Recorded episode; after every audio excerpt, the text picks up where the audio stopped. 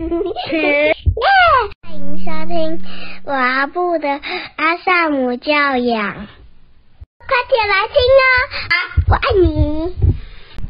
欢迎收听高小璐的阿萨姆教养，我是露露家君。今天呢，来跟大家聊一聊奖赏。呃，这几年呢，因为我觉得大家都蛮有教养方面的这个学习意愿，那正向教养呢也越来越盛行，已经有很多的粉丝专业或者很多在推广正向教养的讲师在坊间呢都四处开花，这样，所以。包含像重建老师还有怡婷老师，他们在推广萨提尔，所以也很多的爸爸妈妈越来越可以理解，我们要如何在陪伴孩子长大的过程中，去贴近他，透过对话去理解他怎么了，然后我们也越来越知道情绪的重要性，然后比较不会去指责孩子、打骂孩子，或者说去打压他的情绪。我们都在学习如何跟情绪共处，还有让这个情绪流动，这个是我觉得非常好也很开心的部分。所以目前我遇到的比较多家长，他们都已经可以理解，不要打骂威胁。呃，这个部分呢，很多的家长在观念上都已经可以接受了。那也许不见得做得到，但是没有关系，因为当我们的意念开始这样子相信，我们也往这个方向努力，慢慢的我们就会越来越好。做不到没关系，因为我们都还在努力嘛。那比较困惑的就是。有些家长甚至蛮多老师，他们就不能理解，那为什么打骂不行？我可以理解，奖赏为什么不行？所以今天呢，来跟大家聊一聊，为什么奖赏在正向教养里面呢？他也是建议不要奖赏的。在有一本书叫做。绿豆粉圆爸遇见阿德勒的九堂教养课，书里面有谈到一个故事，我觉得呢，用来讲为什么不要奖赏孩子，可以做一个很清楚的说明。那这个书里面他讲到一个故事呢，就是有一群很爱打棒球的孩子，他们每天呢放学之后就会约在一块空地一起打棒球。那这个空地旁边就有住着一个老伯伯，可是这个老伯伯就很困扰啦，因为孩子来打棒球，孩子很开心，就会有喧闹声嘛。那喧闹声很大的时候，老伯伯就会觉得很吵，不堪其扰。甚至有些时候呢，孩子们打棒球，这个棒球一飞，咻，哐，就会打破老贝贝他们家的窗户。所以呢，老贝贝就试着，呃，好好的跟这些孩子们说，就是你们可不可以打棒球的时候小声一点呐，或者注意一点呐，不要一直打破我家的窗户。那好说当然没有用，那就歹说喽。老贝贝也曾经试着用斥责，然后比较凶的方式去告诉这些孩子说：“你们都不要再来了。”然后。当然也没有用，所以孩子们呢，大概被骂了那一两天不会再来，过两天之后呢，就会再次的聚集到这一块空地上去打棒球。所以这个老贝贝他就是很困扰，不知道怎么办。有一天呢，老贝贝就想到一个方法，他就走到这一群正在打棒球的孩子们当中，然后就告诉这一群孩子们说。我跟你们说，以后呢，只要你们来打棒球，我就给你们每一个人十块钱。哇，这群孩子就很不可置信啊，他们就觉得怎么那么好？以前老贝贝都叫我们不要再来了，说我们很吵，现在居然说打棒球要给我们十块钱，真的还假的？那老贝贝呢，就真的一个孩子发十块钱，就这样发。那消息很快的就传开了，所以呢，就越来越多的孩子们聚集在这个空地上打棒球。那这个老贝贝他也是说到做到，就是一样，一个孩子只要他今天有来，就发十块钱，就发十块钱，就发十块钱。那就这样发，发了一阵子之后呢？有一天，这个老贝贝就召集了这群孩子们，然后呢，就再告诉他们说，从今天开始，只要你们来这里打棒球，我就给每个人五块钱。然后这时候孩子们就哀嚎遍野，哈，怎么只剩五块钱？然后他们就觉得说，怎么可以这样子？哦，生气，我以后不要再来了吧。然后隔天。就只剩下一半的孩子来打棒球。那他们来打棒球就是一样，就老贝贝呢说到做到，一个人发五块钱，一个人发五块钱。那但是就是去掉一半的人，一半的人都不来了。就这样发发发发发了一阵子的五块钱之后，又过了一阵子，这个老贝贝再一次聚集孩子们，然后呢就告诉他们说：“孩子们呐，从今天开始你们来打棒球，我不给钱了。”然后这时候呢，孩子们就很不甘心。怎么可以这样？然后他们就很希望老贝贝不要这样做。可是因为钱是老贝贝的嘛，老贝贝当然可以自己决定。那老贝贝就很坚持说：“我不会再给你们钱了。”那很多的孩子就很生气，说：“哈，我再也不要来了啦！”然后就就是很不开心，就离开了。那隔天空地只来了两三个孩子。聚集在这里想要打棒球，其他的人通通没有来了。可是两三个人因为人数太少，打棒球需要很多的人，所以两三个人连一局都没有办法打。于是呢，就这些孩子也只好就回家了。之后就再也没有人再来这个空地打棒球了。好，那这个有趣的故事想要告诉大家什么呢？如果各位有仔细听的话，其实一开始这些孩子们是因为兴趣，他们因为喜欢棒球，觉得好玩，所以他们聚集在这个空地上打棒球。当孩子他喜欢，今天有一个老先生来了，呃，告诉你们说你们打扰到我了，孩子也不管他。这个老先生用比较硬的斥责、打骂的方式，哦，骂了没有打，用骂的方式去对待这些孩子们。孩子们因为。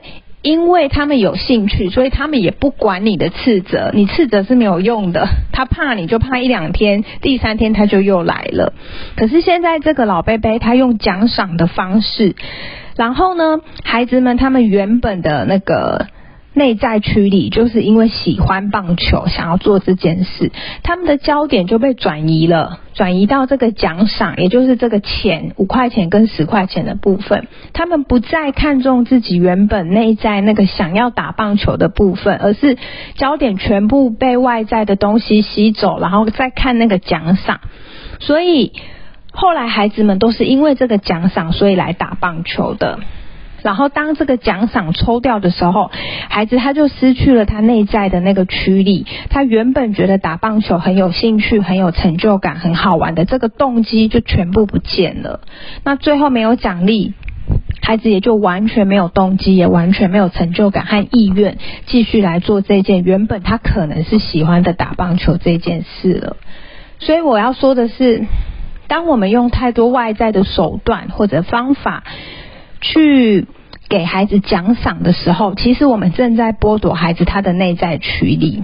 如果你们有发现，其实学龄前的孩子他们是很喜欢帮忙的，大概就是小班、中班、大班，甚至其实很多孩子在两三岁不到幼幼班的年纪，他就会展现出那个很想帮忙的意愿。你就会发现你在家里做什么事，他就会跟在你的屁股后面跑。然后呢，他看到你拖地，他也会很想要拖地。所以如果可以的话，拿一个小拖把给孩子跟着一起做。你在擦桌子，孩子也很想擦，就拿一个小块的，把它减小。的抹布让他跟着擦，他不会擦的多干净，他也不会做的多好，可是他就是很喜欢帮忙的那种感觉。他觉得哇，我有能力，我可以跟妈妈做一样的事情，我可以帮忙，我觉得我很厉害。所以其实孩子他在年纪很小的时候，那个内在驱力就已经展现出来了。但是反而是孩子小的时候，我们不愿意让他帮忙，觉得哎呀，你越做越猴煞傻，就是你不擦还好，我自己擦很干净。你这个一个来帮忙，我我整个都乱掉了。那拖地也是，我自己拖很快，你跟在我旁边碍手碍脚的，我等一下又撞到你，等一下要踢到你，然后我们就会说啊，你去旁边，你去旁边，我来就好。那久了之后，孩子就不。想做事，这个时候等到他长大，我们希望他来做事，就变成孩子不想来了。因为小时候他那个驱力上来就被我们打下去，压下去之后，等到他长大了，我们认为他应该做，这时候孩子他已经养成了不用做的习惯。所以为什么不要奖赏孩子？这个是我想要讲的部分。那有些家长。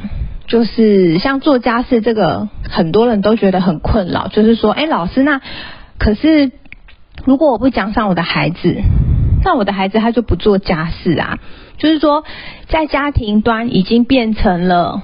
我们希望孩子帮忙，比如说倒垃圾、擦桌子、扫地、拖地，变成我们要用交换的。孩子今年四岁、五岁，我们就会告诉他：你如果帮忙拖地，那你等一下就可以得到一颗糖果；你如果帮忙做什么，那等一下做完了，妈咪就给你一颗巧克力。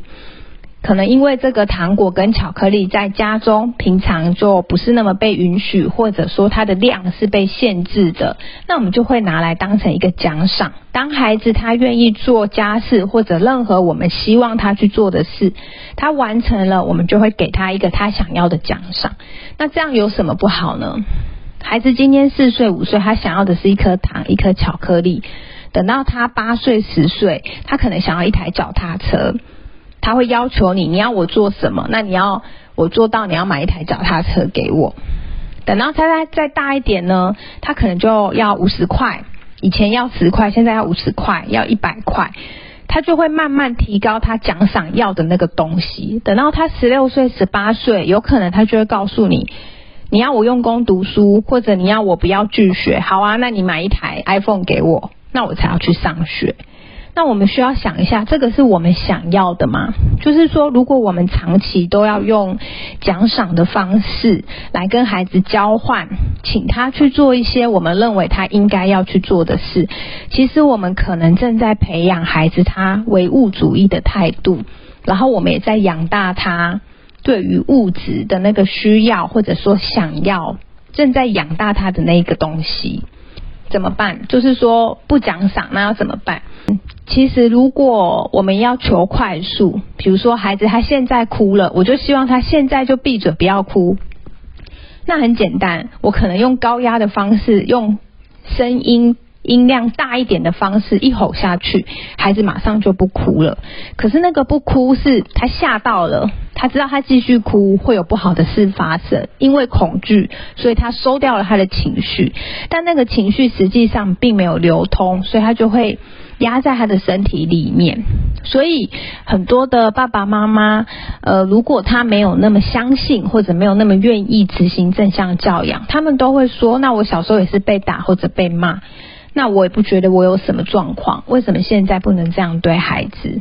所以如果说孩子他的情绪一直压在身体里久了，他就会不太知道要怎么表达情绪，或者说不知道会不会有很多承认。你们会不会常常没有来由的就觉得很烦躁，或者说生活上一点小事发生就可以让你？嘣爆发，你就会发很大的脾气。那是因为我们内在有很多的情绪，然后一直压在体内，没有机会让它流动出来。那长期累积下来，就会造成这样子的状况。所以，呃，前一阵子我在跟我女儿聊天的时候，我女儿现在中班，大概快五岁，还不到五岁，但快五岁。呃，我们家是在老大大概三岁的时候开始发零用钱，那他现在已经七岁，所以我们家已经发四年的零用钱。我记得那时候我们家老大在发零用钱的时候，因为我都会跟孩子们聊天，我知道的状况是，我们家大宝那个时候就大概三四年前，他们班上没有人的其他同学是有在领零用钱的，就只有。夜夜在领零用钱，那可是呢，妞就是我女儿，最近她在跟我聊天的时候，她跟我分享说，他们班的谁谁谁妈妈给她一天五万块，我觉得很好笑，因为。呃，我那个好笑的意思是，你就知道说哦，他们班有某些同学是有在领零用钱的，只是他对数字没有概念，所以他会讲出一个很夸张的数字。但是我就问了之后，我就发现哦，他们班除了他之外，还有另外两个同学是有在发零用钱的。那我想，也许是他们老师刚好有有问大家，所以他就知道。那回来就跟我分享，他们班的孩子是十五个。那如果那两个同学加上我女儿就是三个，所以一个班级十五个同学里会有三个孩子家里面是有在发零用钱，那已经有五分之一了耶。我自己看到这个数字，听到我女儿分享说，其实我蛮讶异的，那也蛮开心的，因为我觉得会发零用钱的家庭，那一定是有在学习的嘛，一定有在学正向教养或者有在学教养。相关，然后想要透过零用钱赋予孩子能力跟权利跟练习使用金钱的机会，要不然一般我们不太会在孩子中班四五岁这个年纪就发零用钱。所以我听到我觉得很开心。那如果是这样，这是什么意思？代表说我们愿意跟孩子共享资源，否则我们不会发零用钱给孩子。我们愿意透过零用钱这个方法，让孩子在过程中被赋能，然后去学习如何使用金钱。那假如是这样子的话，孩子们做家事不是也很合理吗？现在的孩子，他们可以很明显的感觉到社会是一个民主自由的氛围，所以骂他甚至打他，孩子是不吃这一套，孩子还会跟你讲说我要打一一三，或者当你骂他，孩子他就会跟你权力斗争，他会骂回来，他会顶嘴，他不像以前我们小时候那个权威的年代，我们小时候是大人骂我们就是闭嘴，然后静静的听，然后不太敢反抗，那现在孩子不是。十个大概只有一个会静静的听，其他的全部都会反抗，或者会跟你顶嘴，或者会跟你讨价还价，会跟你 argue。也就是说，现在的孩子他们都很要那个平等，他们说不出来那个字叫平等，可是他们感受得到这样的氛围，然后他们会去要这个东西。那从这个五分之一的家庭有在发零用钱的事情这件事，我们也可以看到。已经有很多的家庭跟家长也愿意跟孩子去用这个平等尊重的方式共处。那假如是这样子，我们为什么请孩子做家事的时候需要用奖赏或者用交换的方式来请他们做家事呢？他们不是就住在这个家里吗？他们没有付房贷，也没有付房租，然后他们吃家里的食物也没有付钱嘛，然后。他们吃，然后他们穿，也都是大人买给他的，不是吗？他们有干净的水可以喝，然后有干净的水可以洗澡，所有这个家庭里的利益，他们都是跟我们共享的。所以，假如今天要来谈平等，那么住在这个家里面的人，不是也应该要分担这个家里面需要做的家事吗？所以，如果用这个角度来看，我们为什么会需要用奖赏？来邀请孩子做家事呢？那个应该是他的责任。我们不能让孩子只享有权利，他要吃、要住、要喝，他要什么，他会希望大人买给他，甚至我们会给他零用钱，跟他共享利益。可是我们却没有把家庭端的责任跟孩子做共享。那这样子，我们其实就就。失去了一个培养孩子责任感的机会。那如果我们请孩子一起来参与这个家事，让他知道说做家事是全家人的事，因为我们大家一起住在这个家里面，做家事不是妈妈一个人的事，或者爸爸一个人的事，而是我们所有人的事。那我们可以依照能力、力气、意愿来讨论，跟有一个共识。看看谁要负责做什么事情，可是不能全部都只有一个人，比如说妈妈来做，然后孩子就只有享有权利。所以做家事其实真的不需要透过奖赏的方式去让孩子做事。当我们用这个哈，我觉得已经有点像贿赂。当我们用贿赂的方式来换取孩子他一个良好的行为，实际上我们也在传递一个不信任感给孩子。也就是说，我不相信你会把。你的责任或者家里面有一些该做的事做好，所以我需要用奖赏的方式来贿赂你，或者来买你做这件事。那你说，难道事情就会这么顺畅？当然不会啊！像我们家孩子也不喜欢做家事啊，可是他们领零用钱也领得很开心。还有刚刚我讲的家庭端的这些共享，他们都有。所以做家事的时候，他们也会哀哦，好累哦，我不想要。那没有关系，我就跟他们说，我知道你们不想要做家事，但是家事是我们全家的人一起要做的事，我们就会把所有需要打扫的事写在白板上，然后我们就开始认领，各自认领各自想做的事。那通常他们认领完，他们不想做的事，我也愿意做，那那个就会是我做的事。